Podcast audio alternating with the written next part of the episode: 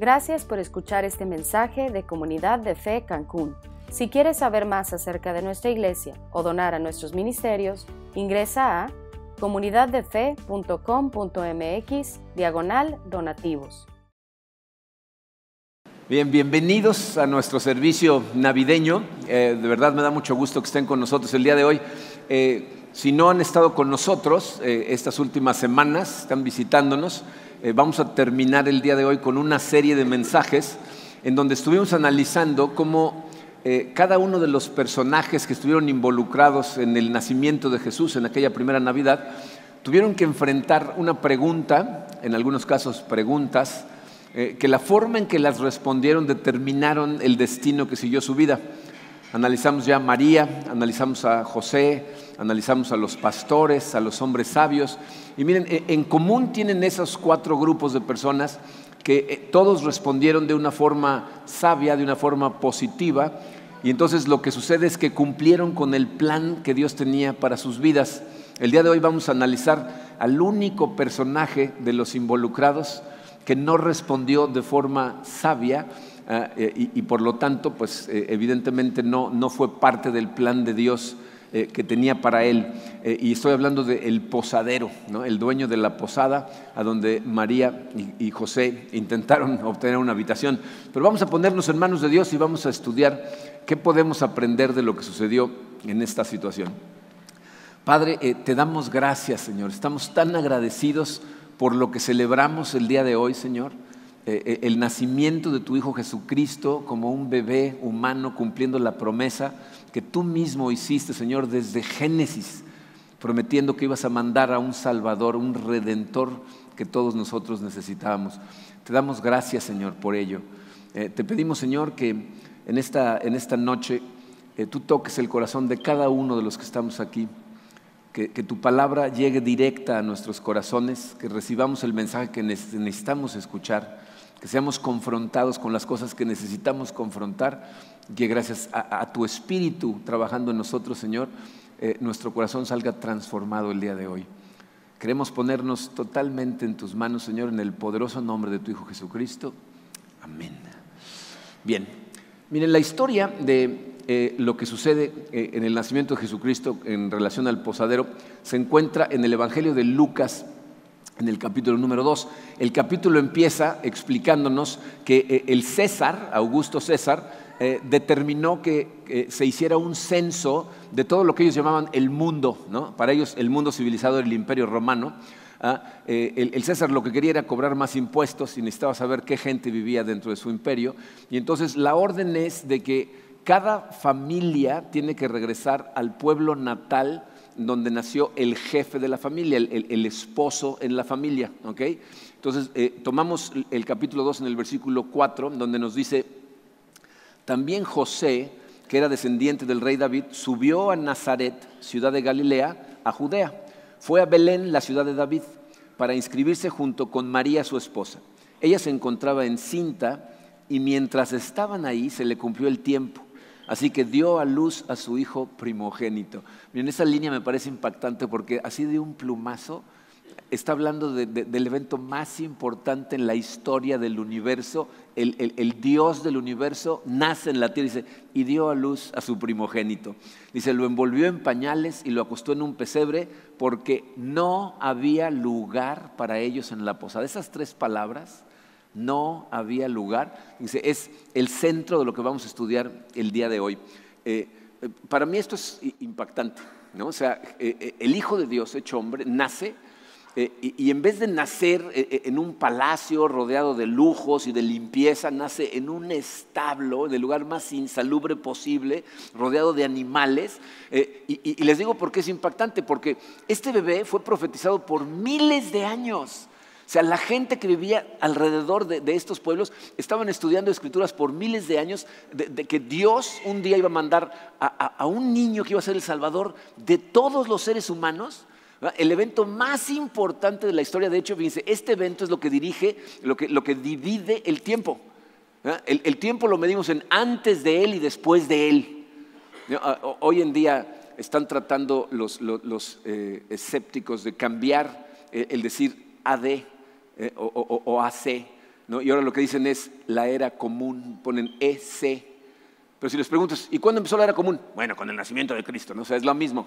Eh, el tiempo está dividido con el momento en que nació Cristo. Cada vez que tú das tu fecha de cumpleaños, estás haciendo referencia al momento en que nació Cristo. La diferencia de tiempo que hay entre su nacimiento y el tuyo. Y este evento tan importante, nace el Hijo de Dios, pero no hay lugar en la posada para él. Bien, antes de que eh, tratemos al, posadero así demasiado duro, tenemos que, empezar por ser honestos con nosotros mismos y darnos cuenta que eso que hizo el posadero es algo que hacemos todos, todo el tiempo. Tú, yo, la sociedad en la que vivimos, no hacemos espacio verdadero para, Jesucristo en nuestra vida. Y miren, no, quiero hablar de la cultura el día de hoy, porque culturalmente a, Cristo lo estamos sacando cada vez de más lugares, ¿no? ahora ya lo quieren expulsar hasta de su cumpleaños, ¿no? Eh, pero, pero la realidad es que quiero hablar de tu vida y de mi vida. hoy celebramos el nacimiento de Jesús en el mundo. Y si esto es algo que realmente consideramos tú y yo tan importante, entonces ¿por qué no le damos el lugar que merece nuestra vida diaria? Y vamos a contestar tres preguntas el día de hoy. Vamos a contestar, ¿por qué no hacemos espacio para Jesús? ¿Por qué deberíamos de hacerle espacio a Jesús? ¿Y cómo hacemos eso? Es, bastante información, así es que vámonos rápido. El uno romano en su programa dice, ¿por qué no hacemos espacio para Jesús? Miren, se van a dar cuenta que las mismas razones que, tiene el posadero como justificación de por qué no le hizo espacio a Jesús son las mismas que tú y yo utilizamos. Tienes que entender primero o reconocer que muchos de nosotros, tenemos nuestro corazón dividido como si fuera una posada, como si fuera un hotel. O sea, tenemos muchos cuartos en nuestro corazón. Y entonces tienes un cuarto, ¿no? que a lo mejor es eh, tu, cuarto familiar, ¿no? que es en donde tienes tus relaciones familiares. Eh, a lo mejor tienes tu recámara, que es tu relación matrimonial. ¿No? y ese es otro cuarto aparte. Eh, a lo mejor tienes tu salón de juegos que representa este, tus diversiones, tus hobbies, tus entretenimientos. ¿no? A lo mejor tienes tu caja fuerte en un lado que representa el lugar en donde manejas tu dinero. ¿no? Eh, a, lo mejor tus relaciones de amistad. Así tenemos dividido nosotros el corazón. Entonces, si tú esperas hacerle espacio a Jesucristo, si quieres que entre a tu vida, vas a necesitar abrirle espacio en todos esos cuartos. Pero no lo hacemos. ¿Por qué no lo hacemos? Fíjense las razones del posadero.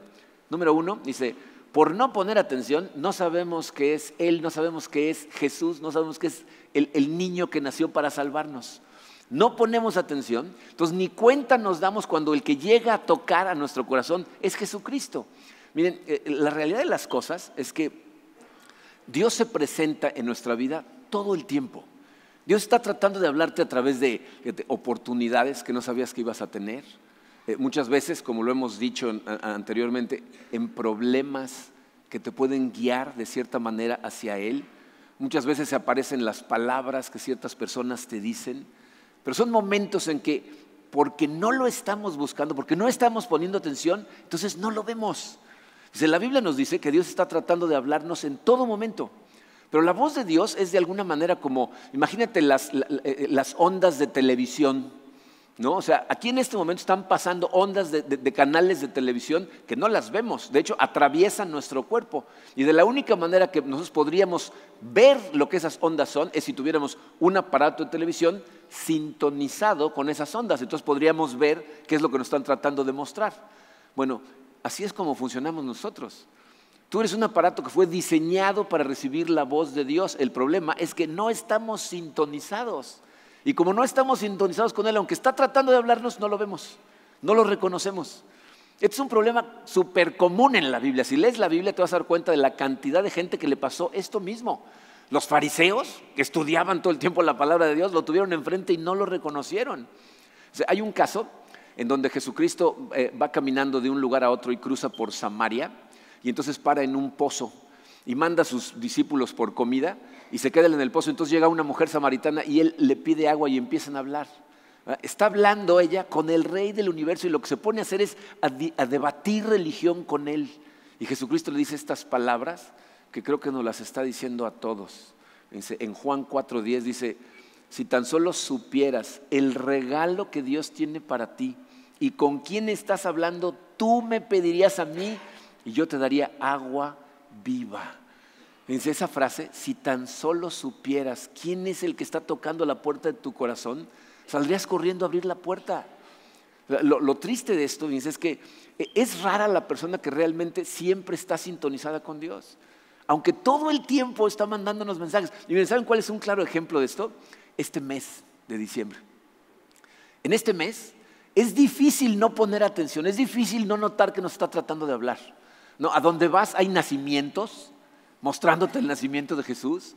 ¿no? Eh, eh, en la televisión están mostrando todo el tiempo cosas especiales acerca de la Navidad. En las tiendas, hoy, en la mañana eh, fui tempranito a Sams, como a las 8 de la mañana, fui temprano para que no hubiera mucha gente, ¿no? De todas maneras me mandaron tres veces más a la tienda, ¿no? Más tarde, pero bueno, este, fui, a las 8 de la mañana tempranito para que no hubiera nadie. Y, y, llegué y había gente, ¿no? Pero la verdad no tanta gente. Y estaba yo caminando y de pronto empecé a escuchar una canción que estaban tocando en Sams y puse atención y la letra de la canción no era uno de esos típicos villancicos, sino que una letra que decía, nace en, Belén el, niño Dios, el Salvador del mundo, quien vino a redimirnos, quien vino a morir. O sea, empecé a oír la letra y dije, eh, están, cantando el Evangelio de Cristo.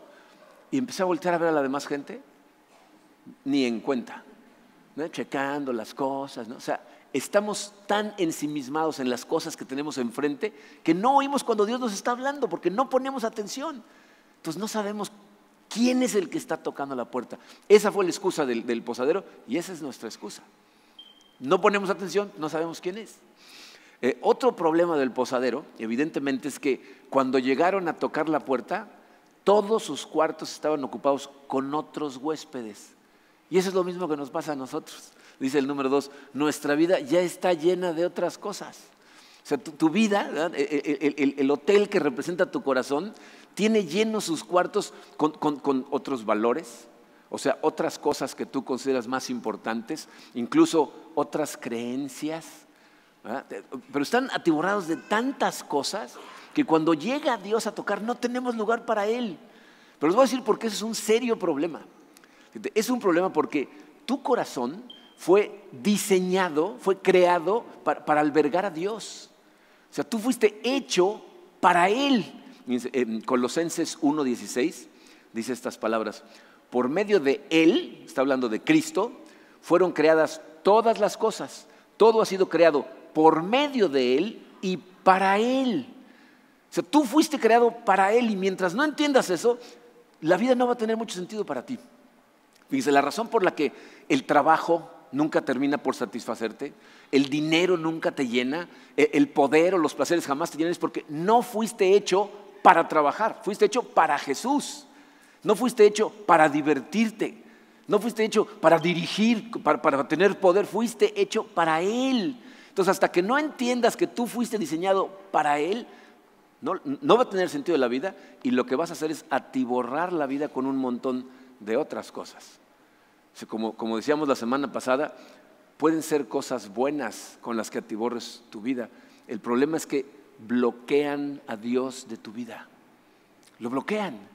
Yo, no sé si ustedes han notado que las cosas tienden a acumularse. No sé si esto es algo que le pasa a toda la gente o a, los que de repente tenemos el nido vacío en la casa.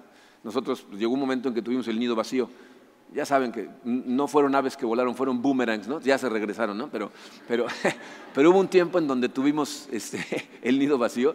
Y les voy a decir lo que sucede cuando tienes varios cuartos vacíos. En un cuarto, de repente empieza a meter cosas, ¿no?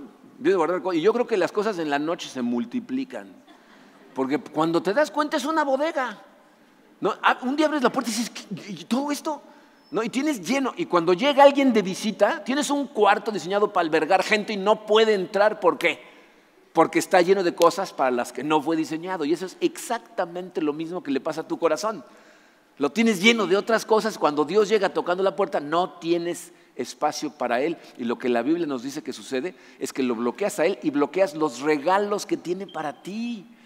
Eh, Jesús describió este problema cuando explicó por qué la palabra de Dios nunca da fruto en algunas personas. Eh, en Mateo 4, versículo 19, en una parábola, Jesús dice estas palabras, dice, pero fíjense, fíjense de lo que llenamos el corazón, pero las preocupaciones de este mundo, el engaño de las riquezas y la codicia por otras cosas, entran en ellos. ¿Se fijan las palabras que utiliza Jesús? Entran en ti, se meten a tu corazón, dice, y ahogan la palabra por la que ésta no llega a dar fruto. O sea, dejamos entrar cosas al corazón a tal grado que luego no hay espacio para su palabra. Y miren, esto que podríamos llamar eh, el, síndrome del corazón sobresaturado, es la explicación de por qué hay personas que vienen a la iglesia cada semana durante años y su vida nunca cambia en lo más mínimo. Porque vienen aquí, reciben una semilla de verdad, incluso tiene un efecto, ¿no? Tú lo escuchas y dices, sí es cierto, tengo que hacer esto, voy a salir de aquí, voy a hacer esto, pero en el momento en que sales, empiezan las cosas que tengo que hacer, las cosas que quiero obtener, la, todo la lista de cosas. Imagínate en, días como Navidad, todavía me falta esto y le dejé el pavo en el horno, ojalá y se apure, ¿no? O sea, estás con todas esas cosas en la cabeza, sales de aquí, a los 10 minutos ya se te olvidó toda esa intención que tenías de hacer algo. La suma de todo lo que tienes que hacer más todo lo que quieres obtener, que es lo que dice Jesucristo, hace que se nos olvide. Como dije, no necesariamente son cosas malas, pueden ser cosas buenas, ¿eh? Incluso, miren, ¿saben qué he visto muchas veces? Gente que está ocupadísima trabajando para Dios. Pero están tan ocupados trabajando para Dios que nunca dejan a Dios trabajar en ellos. Nada más están ocupados todo el tiempo. Entonces no hay transformación. Eh, algo que noté que hace eh, Satanás en nuestra vida, y lo noté hace muchos años, si no te puede desviar al camino del mal, todo lo que haces te hace que estés muy ocupado. Es decir, le da igual con qué te distraes. Si son cosas malas, mejor para él, porque entonces das un pésimo testimonio. Pero aun cuando sean cosas buenas, si estás distraído todo el tiempo, de todas maneras no le haces espacio en tu corazón. Entonces, por eso no le hacemos espacio en el corazón. Y la tercera, ¿eh? que es lo mismo que le pasa al posadero, no pensamos que necesitamos hacerle espacio. no consideramos que sea necesario. Imagínate el posadero, fíjense, ese posadero, ese mes del censo ha de haber hecho el dinero que necesitaba para los siguientes cinco años. Porque gracias a ese censo, toda la gente tuvo que viajar. Y pasaban por muchos lugares y la posada era para viajeros. Entonces este cuate haber dicho, no hombre, este es el, voy a hacer mi agosto aquí, ¿no? Entonces cuando llega alguien y toca la puerta, ¿para qué necesito más clientes? O sea, ya tengo el hotel lleno, ¿no? Y eso es, miren, exactamente lo que nos sucede especialmente a la gente cuando le está yendo bien. Cuando de repente tenemos esa sensación de autosuficiencia, en donde decimos, ¿por qué necesito darle espacio a Dios en mi vida? ¿para, qué necesito hacerlo? Y, ¿saben lo que he notado? Miren, hay, gente que cree que va bien y en realidad no va bien. Se van de camino a un tiradero y simplemente van cerrando los ojos para no reconocer que van mal.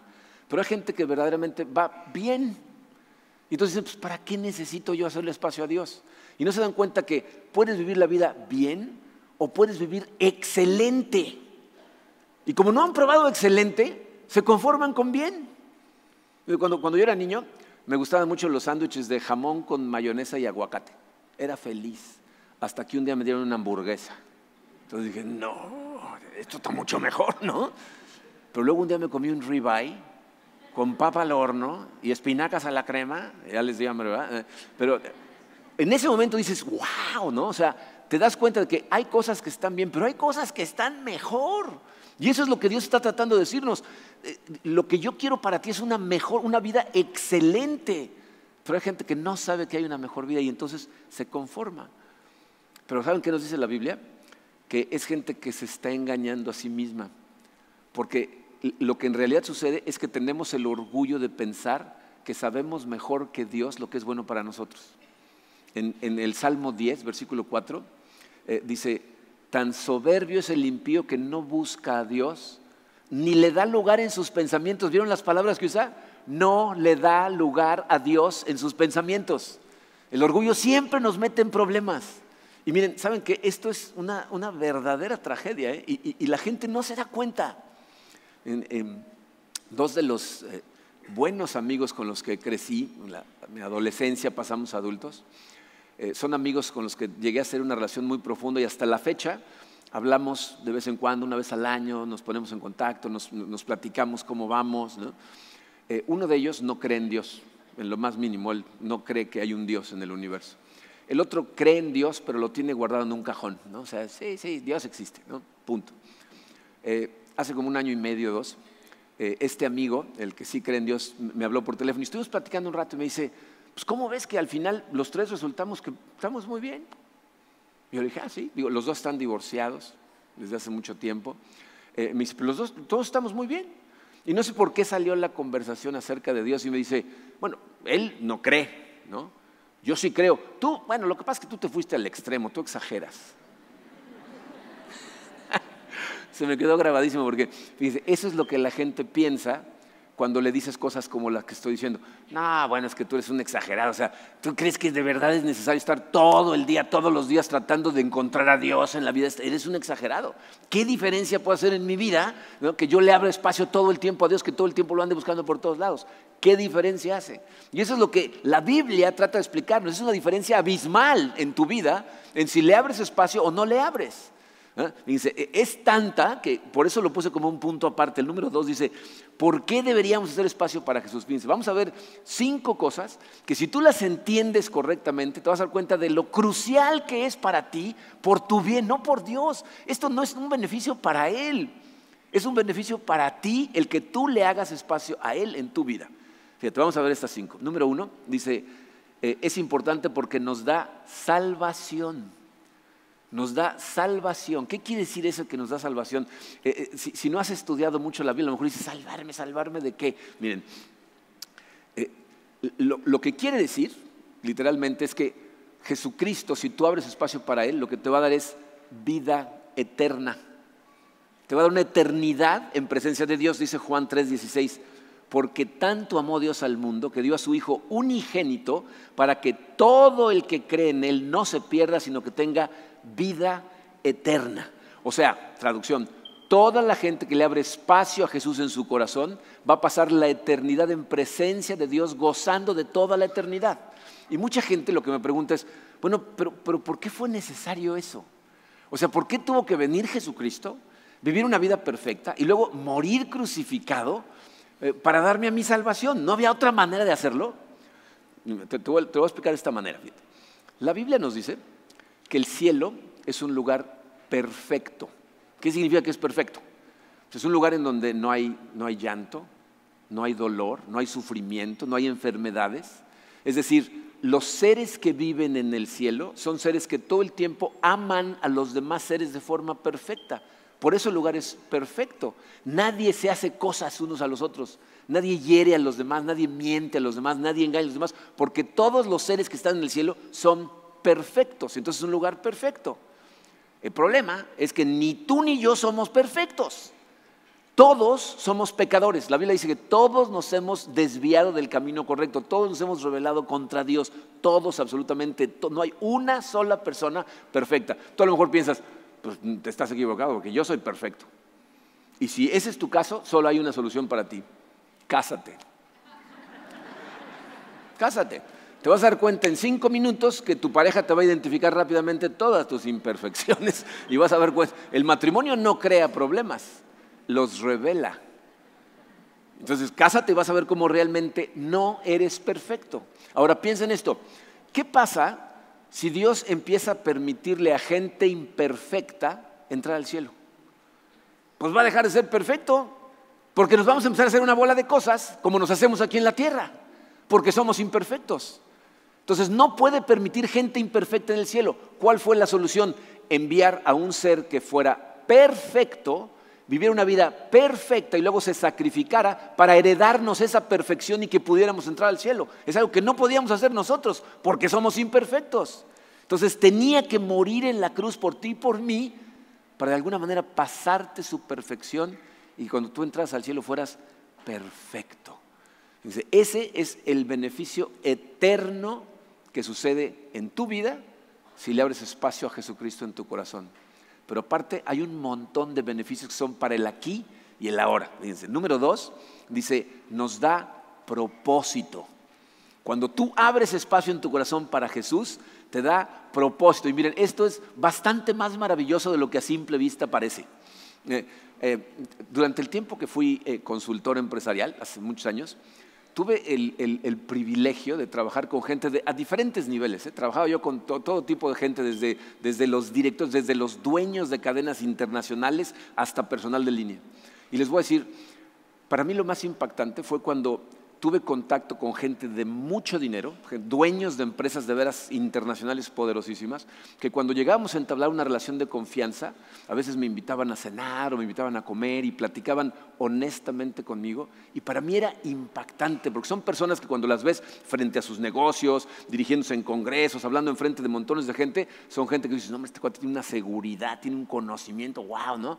Pero cuando hablas en el uno a uno, son gente insegura, y me acuerdo la cantidad de ellos que me dijeron frases como esta. Me dicen, y si tengo tanto éxito, ¿por qué me siento tan vacío?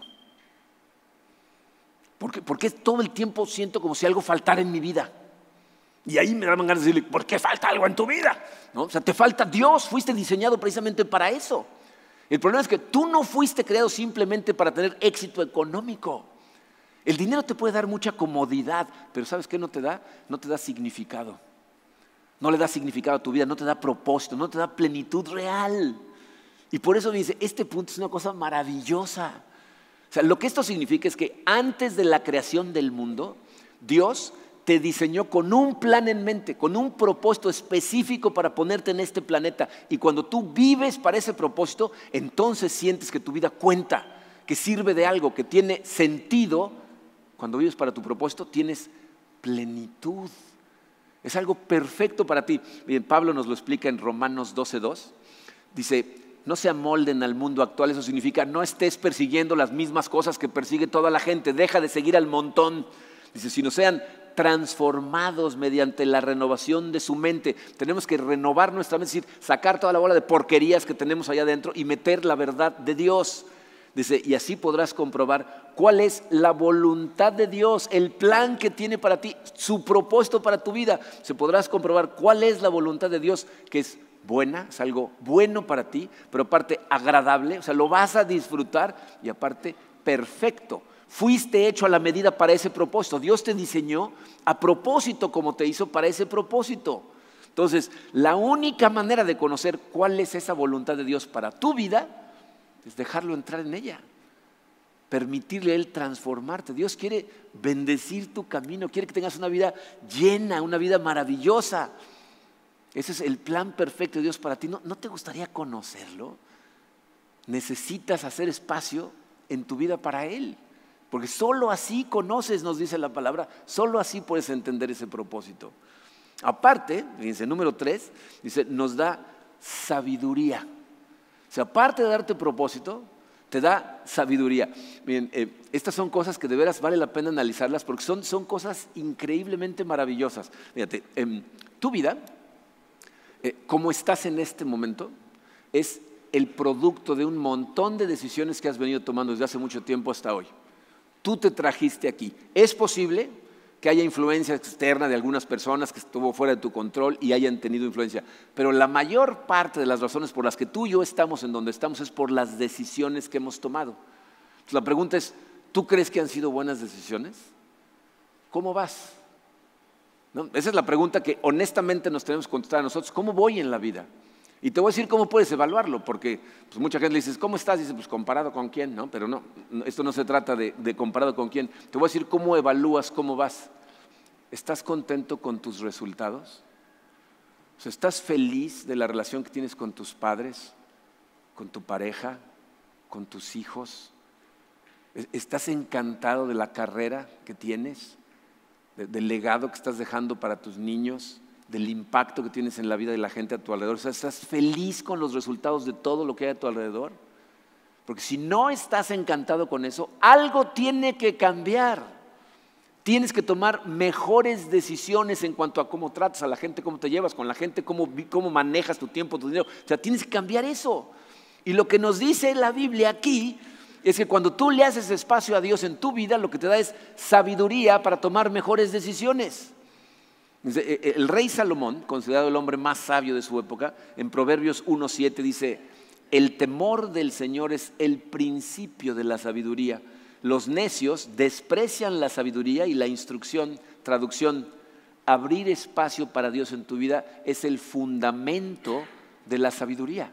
Es lo que empieza a ayudarte a tomar decisiones sabias. Y lo que dice en la segunda parte es, solamente un tonto despreciaría recibir esa sabiduría.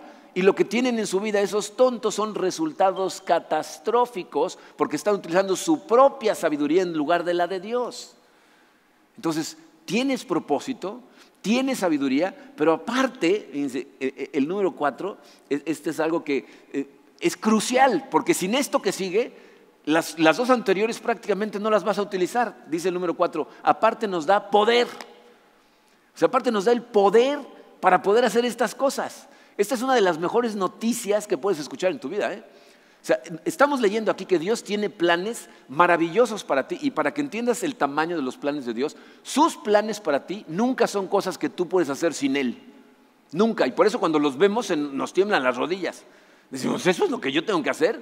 Sí, la buena noticia es que no lo tienes que hacer con tu poder, sino con el de Él. Él te da su poder para que lo hagas. Me dice Pablo en su carta a los Efesios, capítulo 1, versículos 18 y 19, está orando por los creyentes. Fíjate lo que dice. Pido también que les sean iluminados los ojos del corazón para que sepan cuán incomparable es la grandeza de su poder a favor de los que creemos. O sea, Dios te da su poder para que cumplas tu propósito. Te da sabiduría, pero te da el poder para utilizar la sabiduría en el cumplimiento de tu propósito. Sin ese poder, eh, hace eh, cierto tiempo, chocó un coche contra el poste en donde está el transformador que alimenta la corriente eléctrica de todo el vecindario en donde yo vivo. Entonces se fue la luz, ¿no? Se cayó el transformador, se incendió el coche que le pegó al poste. Bueno, fue un drama, ¿no? Pero nos quedamos sin luz. No me acuerdo, todo el día, todo el día y parte del otro. Y de pronto, todos los electrodomésticos que teníamos en nuestra casa se convirtieron en adornos, ¿no? O sea, teníamos una televisión, pero no la podíamos ver. Bueno, la podíamos ver, pero no la podíamos prender, ¿no? teníamos el microondas, no funcionaba, ¿no? o sea, todo en la casa dejó de cumplir su propósito porque no tenía poder. Y eso es exactamente lo mismo que te pasa a ti y a mí. No puedes cumplir tu propósito sin el poder de Dios. Si no estás conectado con el poder de Dios, estás de adorno no estás cumpliendo tu propósito. Y yo no, no, entiendo si, verdaderamente ves de lo que estoy hablando, pero imagínate tener el poder para manejar cada una de tus relaciones correctamente. Tener, tener el poder de, romper esos hábitos que a lo mejor te están ahogando, que te prometes a ti mismo todo el tiempo que, que los vas a cambiar y los vas a romper, pero no puedes porque lo estás tratando de hacer en tu poder. Imagínate tener el poder verdaderamente de amar a la gente a tu alrededor como Dios te ama a ti, el poder de perdonar a la gente que te ha hecho daño, pero te estás haciendo más daño tú por no perdonarlos. Ese es el poder que Dios pone a nuestra disposición, el poder para verdaderamente vivir una vida plena. Y miren, por último, nos dice la Biblia que nos da algo que la gente no se da cuenta que eso es lo que está buscando. Mucha gente piensa que persigue felicidad. Pero no es felicidad lo que persigues, lo que persigues es esto, paz. Lo que la gente necesita para vivir es la paz de Dios, la paz con Dios. Entonces, aparte de todo lo que nos da para vivir correctamente la vida, aparte, fíjate, nos da una sensación de tranquilidad que funciona aún en medio de la adversidad. Es una cosa increíble. Miren, Jesucristo en Juan 14, 27 dijo estas palabras, la paz les dejo, mi paz les doy. Yo no la doy como la da el mundo. No dejen que su corazón se turbe y tenga miedo. ¿Se fijaron en el contraste? Él dice, o tienes paz o tienes miedo. Yo te doy mi paz, que no funciona como la del mundo. ¿Cómo funciona la paz del mundo?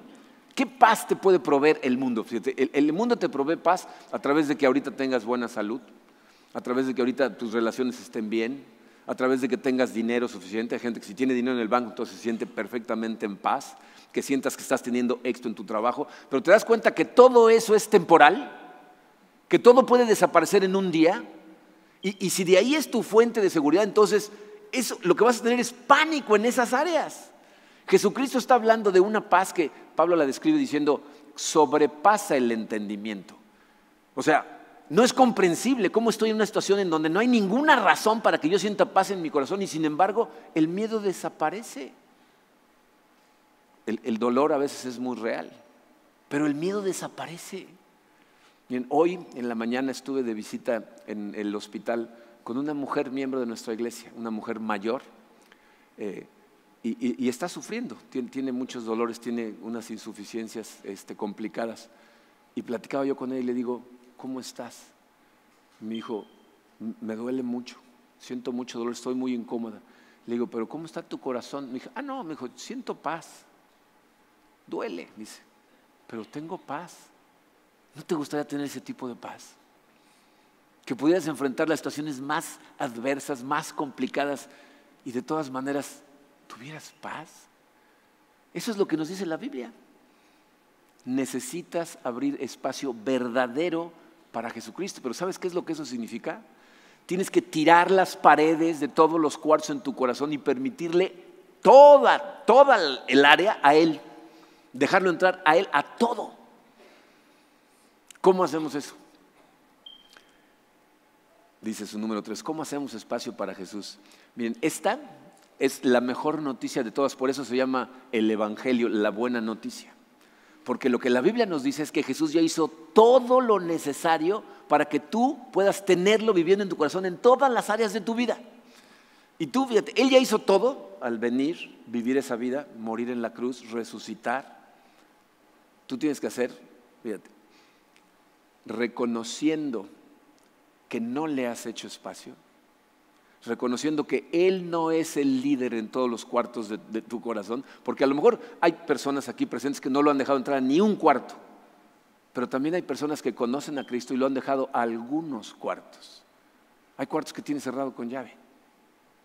Entonces necesitas reconocer que Él no ha sido el líder en todos los cuartos de tu corazón y entonces invitarlo a vivir en tu corazón. O sea, tienes que literalmente pedirle, Señor, necesito que entres tú a vivir a mi corazón. Y miren, yo sé que esto suena tan fácil que a mucha gente le cuesta trabajo creerlo. La Biblia es muy clara, ¿eh? O sea, necesitas empezar por reconociendo que Él no está en tu corazón al 100%, invitarlo a entrar.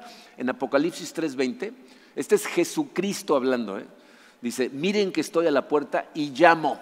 Está tocando a la puerta de tu corazón. Dice, si alguno oye mi voz y abre la puerta, entraré y cenaré con él y él conmigo. Para los judíos, cenar juntos, comer juntos, era, era, una imagen de intimidad. Lo que está diciendo es, voy a tener una relación personal contigo si me invitas. Este viaje, este viaje de permitirle a Cristo verdaderamente entrar a nuestra vida, empieza, fíjate, no, no con palabras simplemente, sino con un cambio de actitud en tu corazón, en donde tú verdaderamente en tu corazón le dices, Señor, reconozco que tú no has sido el líder en mi corazón, tú no eres el rey de mi vida, pero quisiera que lo fueras. Ese cambio de actitud y esas palabras de invitación son los que inician el viaje de transformación total.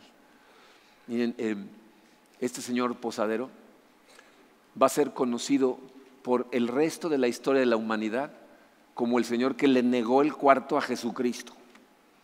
No conocemos su nombre, no tenemos absolutamente ninguna idea de qué pasó con él.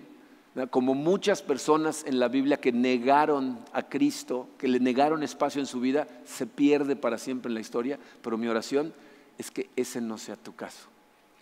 Que si tú estás aquí presente y a lo mejor ya conoces a Cristo, lo conoces desde hace mucho tiempo, pero realmente no le has dado la llave de todos los cuartos de tu corazón, no tienes algunos eh, embarricados, te des cuenta que tienes que sacar muchas porquerías de tu corazón y permitirle a Él entrar a todo.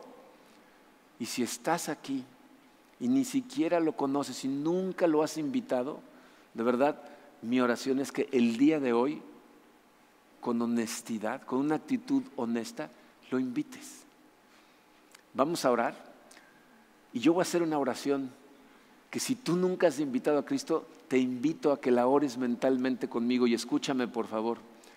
Esto no tiene que ver con las palabras que voy a decir porque no se trata de, decir el password correcto. Es una actitud en tu corazón en donde si tú verdaderamente le reconoces a Él y dices, Señor, sé que no he sido eh, obediente contigo, que no te he dejado entrar a todos lados y le pides que entre, va a entrar a tu corazón hoy. Vamos a orar. Padre, eh, Señor, quiero darte tantas gracias eh, una vez más, Padre, por, por esto que celebramos el día de hoy. porque tú enviaste a tu Hijo Jesucristo a este mundo, Señor, específicamente a vivir y a morir por nosotros. Eh, te doy gracias, Padre, por cada uno de estos hermanos y hermanas que tenemos aquí presentes, eh, que te conocieron, que escucharon tu voz, te escucharon tocar a la puerta y abrieron. Te doy gracias por ello, Señor, y te pido que en este momento a cada uno de ellos les ayudes a tener eh, una vista clara, espiritual, honesta, para ser conscientes de la cantidad de áreas en sus vidas en donde no te están abriendo espacio la cantidad de tiempo que pasamos, Señor, en nuestros días sin siquiera notar que estás presente con nosotros, tratando de guiarnos, tratando de ayudarnos. Eh, el tiempo que pasamos alejados de tu palabra, en donde te estamos bloqueando la guía que nos quieres dar. Pero especialmente, Señor, quiero pedirte por aquellas personas que están escuchando estas palabras y no te conocen. Nunca han escuchado el que estés tocando la puerta de su corazón y por eso nunca te han dejado entrar. Si tú estás en esa situación y con toda honestidad reconoces que no has vivido la vida de la manera que deberías y que de hecho los resultados te están ahogando, te están asfixiando y quisieras vivir una vida plena, dile de todo corazón, Dios, yo, no sé realmente si estás ahí, pero tu palabra, según nos dicen aquí, dice que ahí estás y que me amas. Quiero pedirte con todo el corazón, Señor, que me perdones porque hasta este momento yo he estado dirigiendo mi propia vida. Yo reino en los cuartos de mi corazón y reconozco, Señor, que no he hecho un buen trabajo porque en muchos de ellos tengo hecho un tiradero. Me arrepiento, Señor, de no haberte abierto la puerta antes, pero hoy que entiendo que estás tocando la puerta en mi corazón, de la manera más honesta que te puedo decir, te pido, entra a mi corazón, reina en mi vida, dirige de hoy en adelante para siempre, sé tú mi luz, sé tú mi fortaleza, sé mi fuente de sabiduría, transforma mi corazón y permíteme, Señor, vivir absolutamente para ti de hoy en adelante. No sé ni siquiera por dónde empezar, Señor, pero quiero empezar por pedirte que tú seas mi Dios quiero poner mi corazón en tus manos, en el nombre de ese bebé del que están hablando el día de hoy, tu Hijo Jesucristo. Amén.